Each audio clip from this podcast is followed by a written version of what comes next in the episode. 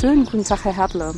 Sie sind Professor an der Humboldt-Universität in Berlin und äh, beschäftigen sich dort vor allen Dingen mit der Bewertung von Risiken innerhalb äh, der Statistik und sind heute in Karlsruhe aus Anlass eines Workshops, der hier organisiert worden ist, wo es um High Frequency, High Dimensional Spatial Data geht.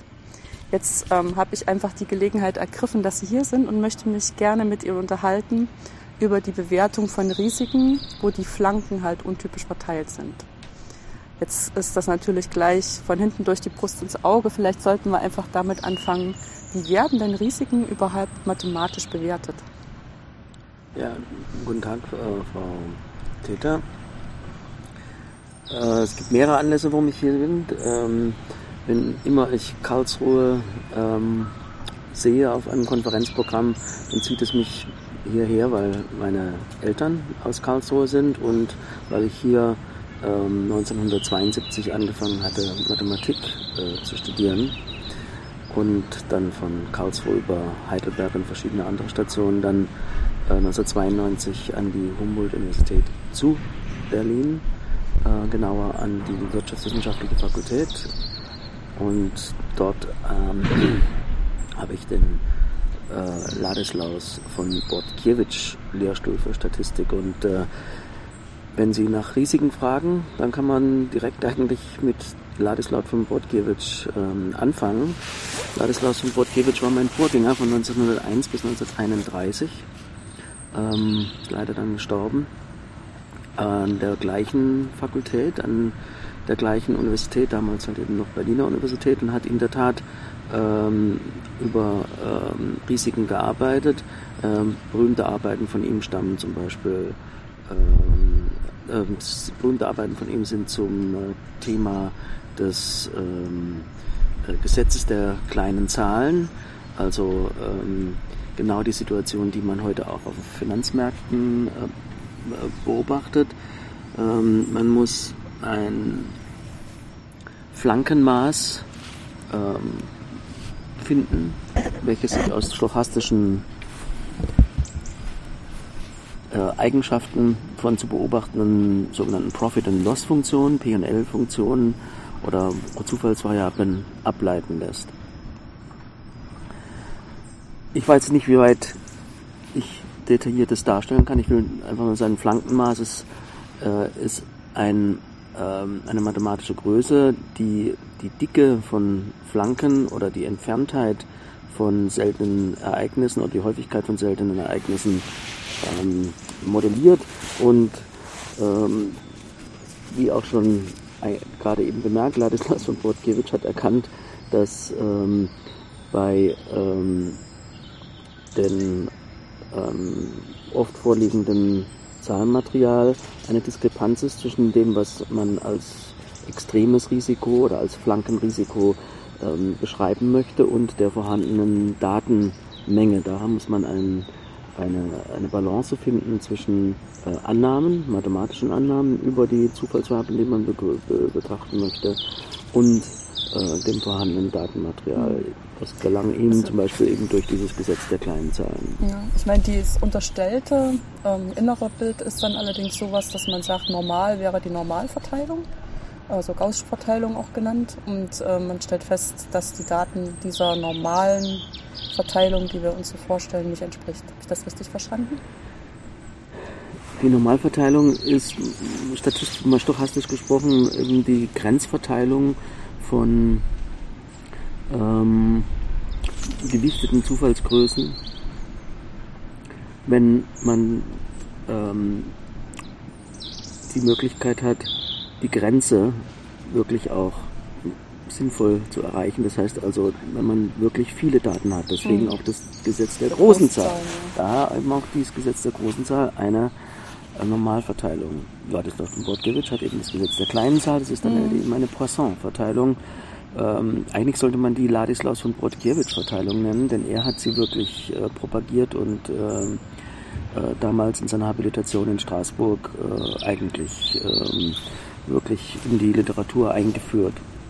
Er war natürlich äh, wissenschaftlich ehrlich genug zu sagen, dass es ursprünglich aus, ähm, aus Poissons Feder stammte, aber er hat sie wirklich eigentlich äh, publik gemacht. nun zu Ihrer Frage zur Normalverteilung. Ähm, es gibt verschiedene Gründe, warum die ähm, Normalverteilung die Risiken, mit anderen Worten die stochastischen äh, Gegebenheiten auf den beispielsweise Finanzmärkten oder auch auf ähm, äh, vielen anderen, viele andere ähm, Natur Prozesse, die in der Naturwissenschaft oder Technik vorkommen, schlecht beschreiben. Eine der ähm, Gründe könnte zum Beispiel sein, dass wir es nicht mit einer standardisierten oder standardisierbaren Normalverteilung zu, zu, äh, zu, tun haben, sondern eben mit einer Mischung von Normalverteilungen, die, deren Mischungsverhältnis sich ändert. Das ist eine ganz einfache ähm, Situation. Man sieht, man denkt, man hat was normal verteiltes, hat man im Endeffekt natürlich auch, wenn man große Zahlen, das Gesetz der großen Zahlen anwenden könnte. Allerdings ähm, in dem begrenzten Ausschnitt, den man äh, äh, üblicherweise hat, ein halbes Jahr Daten sind bei täglichen Returns 125 Datenpunkte, hat man wenig Chancen, äh, wirklich die Flanken ähm, äh, mit einer ähm, Normalverteilung, die man vielleicht aus der Vorperiode geschätzt hat, wirklich gut zu erfassen. Daher äh, erster Grund für Nichtnormalität einfach Volatilität, wechselnde Volatilität. Mhm. Zweiter also Grund. Die Streuung um den Erwartungswert ändert sich einfach. Richtig, richtig, mhm. richtig. Und dadurch äh, entsteht halt dann eben entstehen dickere Flanken, die natürlich im Wesentlichen auch normal verteilt sind, aber halt eben äh, für das, was man in der Vorperiode beobachtet hat, eben vielleicht ein dick erscheinen, obwohl sie eigentlich normal verteilt sind. Weil sie einfach größere Standardabweichungen haben. Mhm. Zweiter Grund ist, dass die ähm, Verteilungen wirklich äh, nicht normal sind. Da gibt es natürlich verschiedene Kandidaten. Die Welt der nicht normalen Verteilung ist unendlich. ähm, und äh, da setzt dann beispielsweise die Theorie der Extremwertverteilung an. Man kann, kann drei, drei Extremwertverteilungen Kumpelverteilung, die Weibulverteilung und die ähm, ähm, das fällt mir nicht an. Äh, ähm, mit äh, algebraisch äh, abfallenden äh, äh, Tails, die in, entstehen als äh, einzige Möglichkeiten der ähm, ähm, Verteilung für Extremwerte. Dann kann man so etwas asymptotisch ansetzen. Das ist à la mode gewesen bis vor ungefähr ähm, fünf, sechs Jahren. Ähm, dann hat man aber erkannt, dass man eben um die Extremwertverteilung, eine entsprechende Extremwertverteilung überhaupt anpassen zu können, ähm, bereits ja auch schon asymptotisch große Zahlen eigentlich äh, voraussetzt, große Stichprobenzahlen. Und die Konvergenz zu diesen asymptotischen Extremwertverteilungen ist übrigens von der Rate äh, log, log n, also, also ganz, richtig, ganz schlecht. Richtig, richtig, richtig, ja. richtig schlecht. Ja. Also man kommt halt nicht drum rum. Ähm, man hat es hier mit einem sehr schwierigen Problem zu tun, was man eben nur durch entsprechende sinnvolle Annahmen ähm, und interdisziplinäres Denken eigentlich lösen kann. Rein mathematisch lässt sich da ähm, eigentlich nichts machen, weil man immer eben äh, für ein kristallklares mathematisches Resultat einen Grenzwert für n gegen unendlich benötigt. Mhm. Ich habe ja auch im Stillen die Vermutung, dass die Normalverteilung sich nur deshalb so immer noch so sehr hält, weil man halt einfach nur diese zwei Parameter hat. Es ist sozusagen genug, um viele Datenmengen dran anzupassen, aber wenig genug, dass man ähm, nicht so in den Graubereich kommt. Die Frage ist dann halt, wie viel Schaden man damit anrichtet, äh, wenn man sozusagen mit so einem einfachen Modell äh, reingeht in Risikobewertung.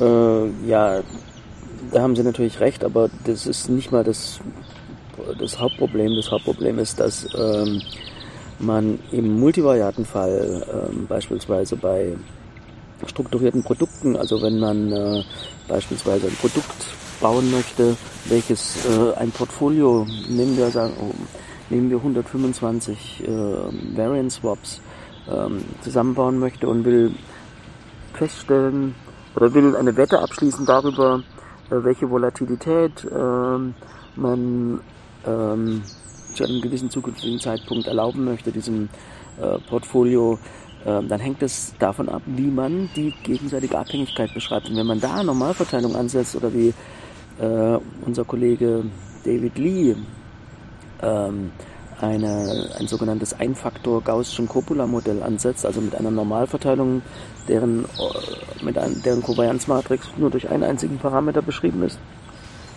dann äh, führt es halt einfach zu einer sehr, sehr großen Vergröberung der tatsächlich vorhandenen Abhängigkeitsstrukturen, die dann, wie wir wissen, ähm, im Falle des Finanzmarktcrashes 2007 bis 2009 die entsprechenden ähm, CDOs oder die, die strukturierten Produkte, in dem Fall waren es eben Hauskredite, ähm, ins Wanken bringen. Die, diese Produkte waren einfach krass, krass unterpreist. Ja. Die hätten einen viel höheren äh, Preis haben müssen, also eine viel höhere Risikoprämie. Die waren deswegen unterpreist, weil man eben nur einen einzigen äh, off-diagonal Korrelationsparameter, die sogenannte implizierte Korrelation, die man dann aus dem Preis mehr ausrechnen kann, der entsprechenden ähm, Segmente dieser CDOs ähm, ähm, wenn man aber diese hohen Preise gesehen hätte, dann hätten natürlich die Investoren auch die Finger davon gelassen, weil sie ja. gesagt hätten, das, sieht ja zu gefährlich aus.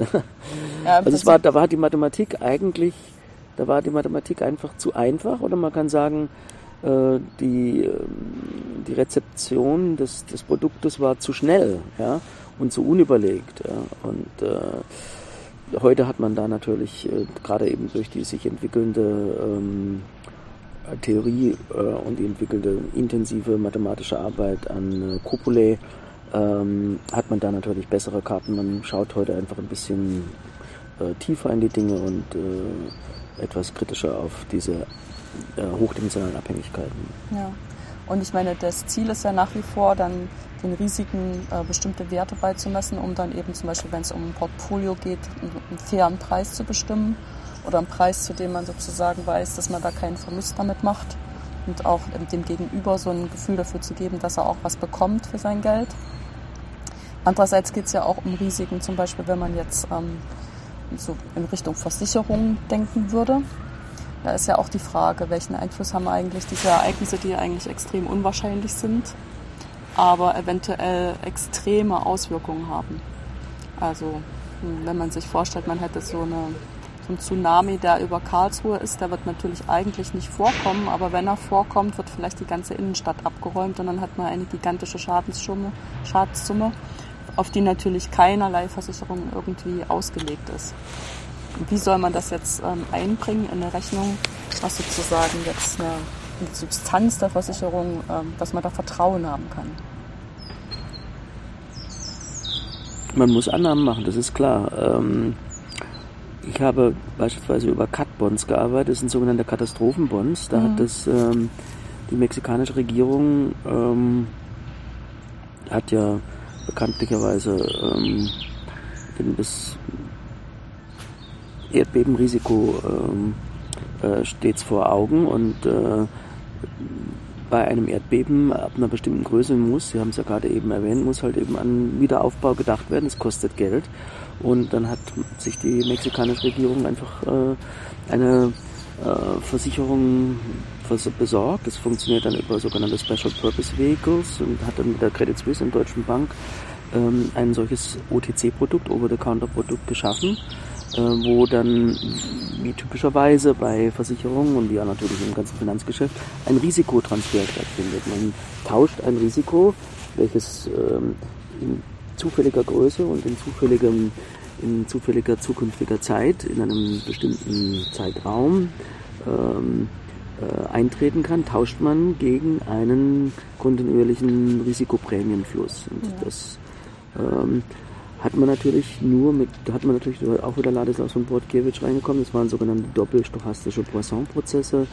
Ähm, das hat man natürlich äh, ausrechnen können, weil man ungefähr die Erdbebenrisiken und auch durch geografische ähm, und geometrische Überlegungen konnte man das Erdbebenrisiko und die Häufigkeit eben entsprechend schätzen und hat dann äh, einen fairen Preis, wie Sie sagen, äh, ermitteln können. Ja. Das muss natürlich immer in Betracht gezogen werden, dass wir Risikotransfer haben. Das Special Purpose Vehicle kriegt Geld, muss aber dann natürlich äh, dieses Risiko, wenn es eintritt, äh, dieses Ereignis, was dem Risikokontingent ist, dann eben auch tragen. Ne? Das wurde ja natürlich weiterverkauft durch an andere Investoren, das wurde dann halt gestreut. Ne? Wichtig ist, dass man dann nicht zu viele faule Eier in seinem Portfolio hat. Ne? Ja. Mhm. ja. ich meine, das wäre jetzt. Das, hat, das, das wiederum jetzt genau das mit den Coppola. Das muss man ja. halt aufpassen, dass das alles funktioniert, die, die Abhängigkeiten. Die Darf man nicht zu niedrigdimensional rangehen. Ja, genau. Die nächste Frage ist ja, wenn Sie jetzt sagen, da wird sozusagen kontinuierlich Geld eingezahlt, um es jetzt mal auf die Spitze zu treiben, dass dann in tausend Jahren vielleicht das schlimme Erdbeben kommt, dann ist ja auch schon die nächste Frage, wie kann man überhaupt diesen Geldwert ähm, dann erhalten? Ne? Das ist das auch ist, so eine Risikobewertung, oder? Ja, gut, das ist natürlich sehr weit in die Zukunft ja, geschaut, ja. 1000 Jahre. Äh, ich glaube, da leben wir beide nicht mehr, aber ähm, sicher, das diese, ist kein diese, Risiko. dieser Vertrag jetzt, glaube ich, soweit ich mich erinnere, äh, war ein Vertrag über fünf Jahre. Mhm. Ja, also insofern äh, muss man dann halt dann natürlich einen entsprechenden eine entsprechende Inflationsschätzung machen, wo natürlich dann halt eben ökonometrische Verfahren äh, ja. beziehungsweise auch Fun Verfahren der Mathematik über funktionale Datenanalysen mit ins äh, mit hineinkommen in die Überlegungen. Ja, weil man im Prinzip ja auch schätzen muss, was würde das dann in fünf Jahren kosten. Da hat man ja auch schon eingerechnet, wie die Währung sich entwickelt mhm. und wie sozusagen die, der jetzige Kaufwert sich verhält im Gegensatz zu dem Kaufwert, den man dann in der Zeit hat, wo man erwartet, dass so ein Ereignis eingetreten ist mit einer bestimmten Schwere. Mhm. Ähm, jetzt haben Sie gesagt, Sie haben in Mathematik ähm, in Karlsruhe studiert. Als Sie das damals gemacht haben, hätten Sie sich vorstellen können, dass Sie am Ende mal Ihr Leben dieser Risikoabschätzung widmen werden und das dann auch sehr spannend finden? Und ich hatte, ich komme eigentlich aus einem, möchte mal sagen, äh, Handwerkerhaushalt. Ich war immer praktisch orientiert. Karlsruhe hat den ähm, Ruf gehabt und hat es auch heute noch, eine sehr praxisorientierte Mathematik zu lehren. Ich hatte Informatik als Nebenfach äh, und bin immer heute auch noch sehr IT-affin mhm. und äh, war sehr unterwegs. Ich bin eigentlich unterwegs in drei äh, verschiedenen Gebieten der Mathematik. Ich nenne es mal Computational Statistics, ich nenne es mal Mathematical Statistics und nenne es mal Quantitative Finance. Die, die sind die drei äh, Hauptrichtungen, in denen ich mich bewege. Auch das, was ich heute vorgetragen habe, hat eigentlich all diese drei ähm, äh, Elemente meiner Forschung ähm, bedient. Natürlich kann man sich das nicht vorstellen. Ich kann Ihnen sagen, wie das äh, ablief. Ähm, früher Heirat und dann musste ein Job gefunden werden. Und ähm, dann habe ich mein erster Job war am Sonderforschungsbereich 1, 2, 3, stochastische mathematische Modelle an der Universität Heidelberg. Da habe ich auch promoviert. Und da ging es darum, ähm, äh, Frequenzanalysen von Kinder-EEGs, Kinderelektroenzephalographie äh, zu machen und äh, die dann mit bestimmten ähm, kontrollierten designt, äh, kontrollierten Experimenten. In dem Fall waren es ähm, lernbehinderte Kinder versus einer Kontrollgruppe. Ähm, das anhand von EEG-Strukturen äh, festzumachen. Das hat, ist aber ziemlich genau das, was ich auch heute noch mache. Bloß ist heute heißt es nicht mehr EEG heute, sondern heute heißt es fMRI. Und ich habe gerade zwei Papers in Psychometrika, ähm, die sich damit beschäftigen, wie Risikodenken äh, und Risikoeinstellungen, Risikoentscheidungen abgebildet werden in entsprechenden Gehirnreaktionen. Äh, ja. Also ich konnte mir alles vorstellen, mit anderen Worten. Ich habe jetzt erstmal die EEGs gemacht, während der Zeit dann natürlich auch viele Papers geschrieben.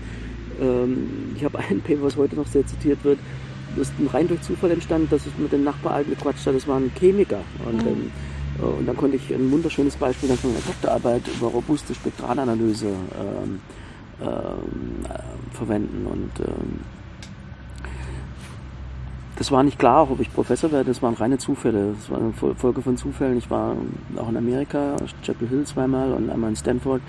Ähm, das hat einem natürlich schon ein bisschen geprägt. Da hat man so auch so den Zugang bekommen und die Ideenvielfalt, ähm, die man äh, oftmals bei einem äh, Studium in Deutschland kommt einem manchmal ein bisschen monogleisig vor, liegt eben daran, zumindest der damaligen Zeit, ähm, dass die ähm, dass die Dinge ziemlich stark eingefahren waren. Man konnte die nicht so kreuz und quer studieren. Also als ich den ersten Job hatte, da hatte ich sogar mein Mathematikstudium ein bisschen, ich möchte mal sagen, äh, kritisch gesehen, äh, weil ich zum Beispiel mein ganzes Mathematikstudium äh, zwar was von isometrischen Fourier-Transform was gehört hatte, aber ich hatte nie eine Discrete Fourier-Transform programmieren müssen.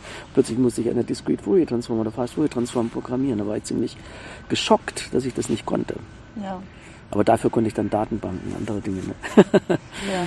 Mhm. Wobei ja die Erfahrung schon ist, wenn man sich sozusagen einmal mit so einem Rechner auseinandergesetzt hat, mit welcher Frage auch immer, äh, dann ist es auch einfacher, das dann für andere Probleme zu mhm, übertragen. In der Tat, ja. Weil sozusagen diese Lernkurve, dass der nur algorithmisch versteht mhm. und dass der einfach dumm genau das macht, was man ihm sagt.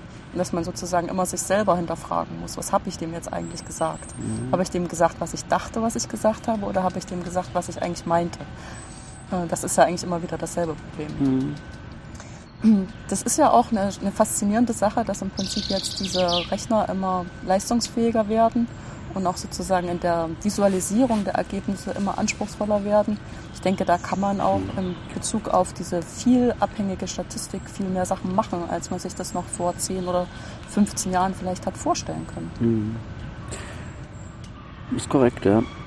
Jetzt fällt mir übrigens noch der dritte, der dritte. Name ein. Ich, ich wusste, es ist, ich war so auf Ladislas von Brodkiewicz fixiert. Es ist der Kollege von Ladislas von Brodkiewicz in Genf oder äh, in Lausanne gewesen, Pareto. Pareto-Verteilung, ja. ja. und das, das fällt mir jetzt nicht ein. Ich wusste noch, ich dachte immer, Weibul, Gumpel, Pareto, ja. Genau. Und äh, Pareto hatte sich übrigens mal sehr beschwert bei Ladislas von Brodkiewicz, dass die äh, Studenten ihn alle verlassen würden und lieber zu Brodkiewicz gingen. er hat schon einige Erfolge. Gumpel übrigens war auch Bordgewitz-Schüler. Mhm. Bevor er dann Professor wurde in erst Frankreich, musste er fliehen als Jude und als Kommunist und Freidenker.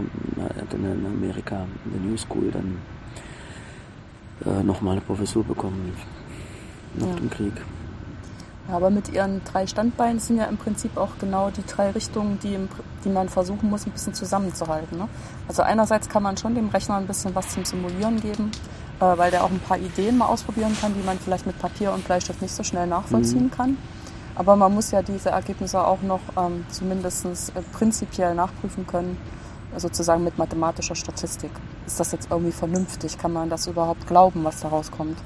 und dann ähm, auf der anderen Seite auch die Anwendung dafür im Blick haben. Ja, korrekt, korrekt, korrekt.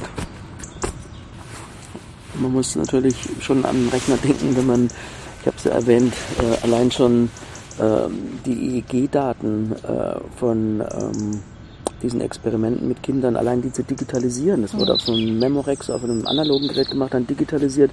Dann musste alles umgebaut werden, musste dann, damals gab es halt nicht diese Kapazitäten an Speichern. Es wurde alles auf Bändern ähm, im Rechenzentrum in ähm, Heidelberg dann gelagert. Ne? Die mussten dann aufgelegt werden. Für ja, dann kann man die auch nur nacheinander einlesen. Richtig. Ja. Da gab es also einen riesen, auch datenbanktechnischer Aufwand. Ja. Mhm. ja. War, war eine sehr interessante Zeit. Ja. ja. Ähm, wie sehen Sie denn das? Wie, wo wird uns dann die Reise jetzt in den nächsten fünf Jahren hinführen? in Bezug auf die Risikoeinschätzung? Was sind so Trends, die Sie für sich selber erkennen? Was sind Themen, die Sie vielleicht selber sehr spannend finden, wo Sie sich noch nicht so viel versprechen? Ähm, etwas mehr weg von der Mathematik ist der Trend. Ist auch richtig. Man hat einfach ähm, zu sehr an äh, einer gewissen Zahlengläubigkeit äh, festgehalten. Es gibt Dinge in der Welt äh, und gerade in der, ähm, in der Finanzwelt, die äh, nicht kristallklar durch eine einzige Größe oder durch mehrere Größen äh, dargestellt werden können. Es gibt viele politische äh, Veränderungen auch. Das heißt, mit anderen Worten, man muss eigentlich interdisziplinär rangehen. Ne? Man muss auch sehen, wo entstehen Trends. Ja? Ähm, beispielsweise in sozialen Netzwerken. Und dann entstehen ganz andere Firmen und dann werden äh, bestimmte Dinge, die vielleicht vorher einen höheren Wert hatten, einen anderen Wert bekommen oder noch höheren Wert bekommen. Und ähm, insofern ist es sehr wichtig, äh, nicht nur immer in Zahlen zu denken, sondern auch man muss auf die Menschen, auf die Risikofaktoren äh, sozusagen zugehen äh, und verstehen, was wird eigentlich gewollt. Und man muss also einen großen Verbund machen eigentlich von äh, ähm, Psychologen, das ist das Stichwort Behavioral Finance, Soziologie, äh, um festzustellen, wie sich soziale Netzwerke en entwickeln. Ja. Also was sagt einer zum anderen? Ähm, da arbeite ich jetzt gerade dran im Bereich, äh, ich nenne es gerade Smart Data oder Big Data.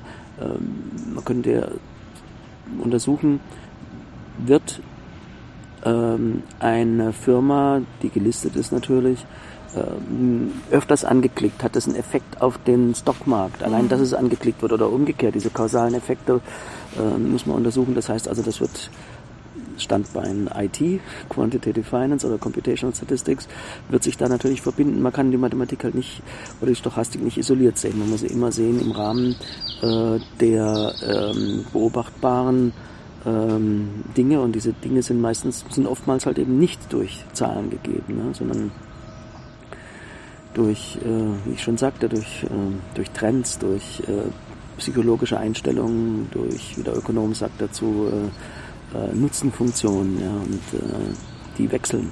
Ja. Ein anderes Standbein dafür wäre ja dann auch irgendwie diese Art von Statistik zu verbinden mit Spieltheorie. Ja, da gibt es natürlich eine sehr, sehr intime, intime und sehr intensive ähm, äh, Zusammenhang äh, existiert natürlich zwischen Spieltheorie und ähm, äh, Statistik oder Stochastik insgesamt, weil die spieltheoretischen Nutzenfunktionen äh, oftmals in, sich dann im in der stochastischen Welt als negative Log Likelihood darstellen. Ja. Das heißt, das Likelihood-Prinzip lässt sich sofort übertragen als Minimum-Contrast-Prinzip oder eben als äh, Optimierungsprinzip einer konvexen Nutzenfunktion. Ja. Genau, und dann kommen sozusagen Dinge, die vorher eigentlich gar nichts miteinander zu tun hatten, mhm. auf einmal doch wieder zusammen. Richtig, ja. Ja, das ist faszinierend. Gut, äh, dann bedanke ich mich für das interessante Gespräch und wünsche Ihnen noch einen schönen Aufenthalt hier bei uns in Karlsruhe. Ja, danke, Frau Täter.